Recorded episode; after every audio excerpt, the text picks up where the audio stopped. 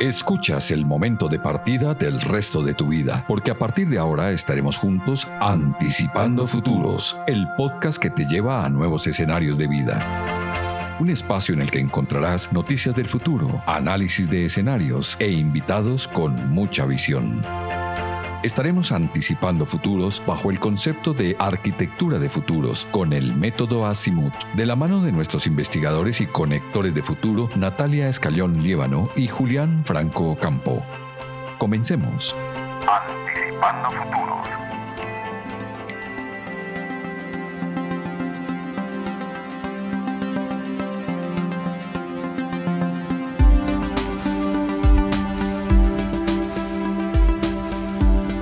Bienvenido a nuestro podcast Anticipando Futuros. Desde el Instituto Latinoamericano de Arquitectura de Futuros, ILAF, somos Julián Franco Campo y Natalia Escayón Lieban.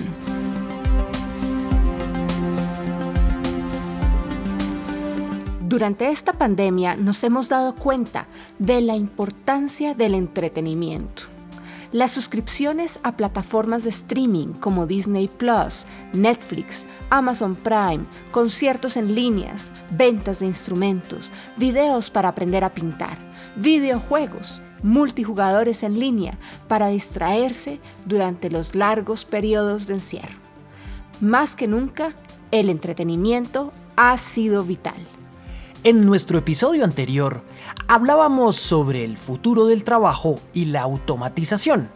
Lo que esto implica no es una alta tasa de desempleo necesariamente, sino que se va a reducir el tiempo que se necesita para hacer el trabajo y así habrá más tiempo de ocio. Es esto sobre lo que hablaremos. ¿Qué haríamos si tuviéramos más tiempo libre en nuestras manos?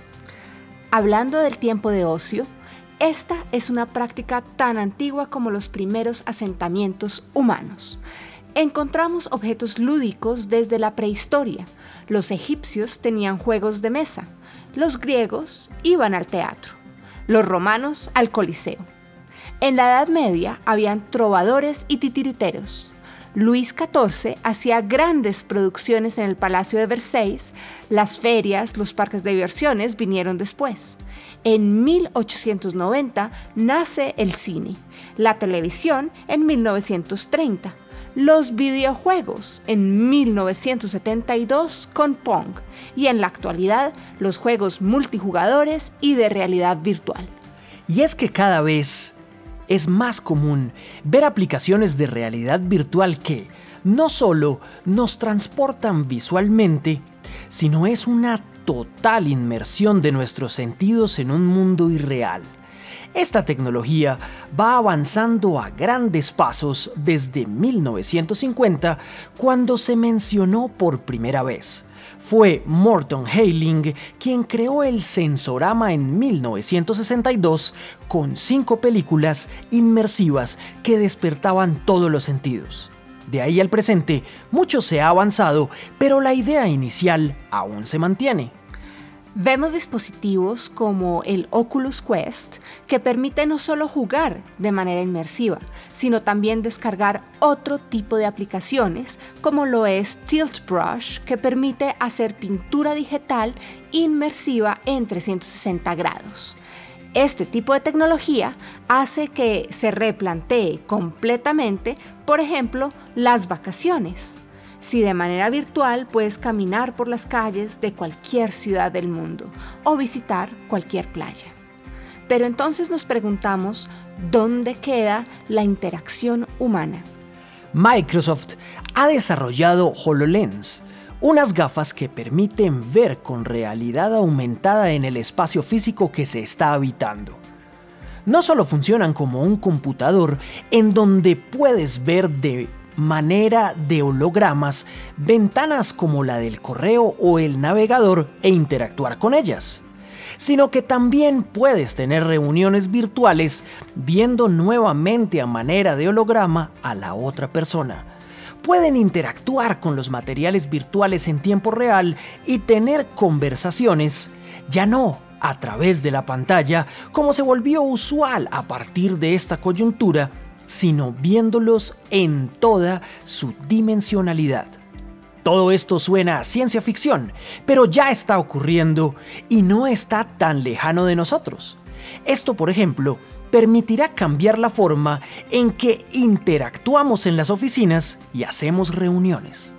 Los viajes de negocios ya no serán tan necesarios y los espacios de oficina cada vez serán menores.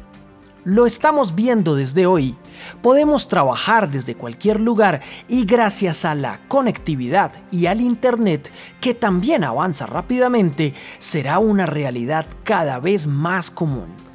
Algunas aplicaciones de realidad virtual buscan proveer placer puro para el cerebro. La mente cree lo que ve y los audífonos permiten aislarse, creando una ilusión completa. Esto está relacionado con la ludificación de la vida, la necesidad de placer instantáneo e incluso a veces la dificultad de conectarse con otros. Son tantas las nuevas tecnologías, tantas opciones que tenemos ahora que poco tiempo nos queda para el silencio y la contemplación, para el aburrimiento. No nos podemos olvidar de eso de los tiempos quietos que pasamos contemplando las nubes o viendo la luz reflejarse en un riachuelo. Son esos momentos de silencio que nos permiten pensar y reflexionar sobre lo que es importante. Nos permite ponernos nuevamente en equilibrio, conectarnos con el cosmos y con nosotros mismos. Solo en silencio nos podemos oír hay una sobreestimulación de los sentidos. Las pantallas de televisión tienen colores más vívidos que la realidad. Los juegos virtuales dan una motivación medida por pérdidas y recompensas que no existen en el mundo real. Por eso también vemos tantas personas desmotivadas ya no aprendemos cómo automotivarnos, cómo tener metas propias, valorar lo que tenemos y lo que hacemos solo por el hecho de hacerlo. Se ha creado una necesidad constante de retroalimentación sobre cada pequeña cosa que hacemos. Tan solo salir a dar a un paseo con nuestro smartwatch ya está contando los pasos y lo estamos consultando constantemente para ver cuántas calorías tal vez hemos quemado. Crear el futuro es cosa del presente. Encuéntranos en redes como ILAF o arroba arquitectura de futuros. Robin McNichols, director de cine, creó una experiencia virtual que permite conectarse de una forma diferente con la naturaleza en el bosque. Es un casco que te permite acceder a la experiencia tanto visual como auditiva y un resonador a modo de mochila que se pone en la espalda y permite sentir las vibraciones del sonido. La experiencia visual es una interpretación libre de cómo verían el bosque diferentes animales. También ayudado de inteligencia artificial y realidad mixta, ha creado varios proyectos desde su estudio Marshmallow Laser Fist. Otros dispositivos como FOV ya son capaces de interpretar el movimiento de nuestros ojos es, por ejemplo, se utiliza para que los niños no videntes puedan tocar el piano. Actualmente se está trabajando para que además de los estímulos visuales y auditivos hayan sensaciones ápticas, es decir, del sentido del tacto. La plataforma Unity te permite crear tus propios mundos. En el Instituto para Tecnologías Creativas Institute for Creative Technologies trabajan con Light Stage, una habitación donde hay un globo de luces y varias cámaras que toman fotografías de una persona de manera simultánea para capturar todas las complejidades del rostro humano.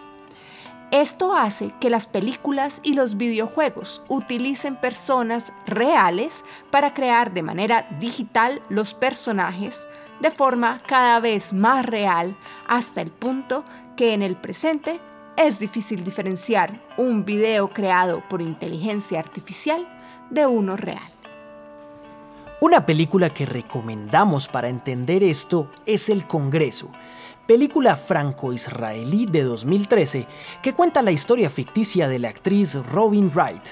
Esta producción además está basada en el libro Stanislaw Lem, el Congreso de Futurología para aquellos que estén más interesados en la literatura.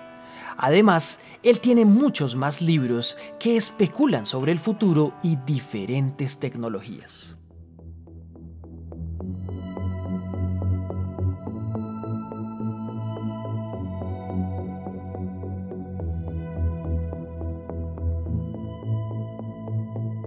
Nos encanta hablar de tecnología, pero hoy vamos a pedirte que te detengas por unos minutos. Contempla el cielo. Sé consciente de las cosas que se mueven a tu alrededor y de los sonidos. Disfruta un par de minutos contigo mismo. En nuestro próximo episodio conversaremos acerca del futuro de la música. No te lo pierdas. Recuerden, no permitan que el futuro lo construyan otros. Debemos construir activamente nuestros propios futuros y tomar la iniciativa. No te pierdas nuestro próximo episodio en el que nuevamente estaremos anticipando futuros, el podcast que te lleva a nuevos escenarios de vida. Conéctate estratégicamente para que te proyectes al futuro.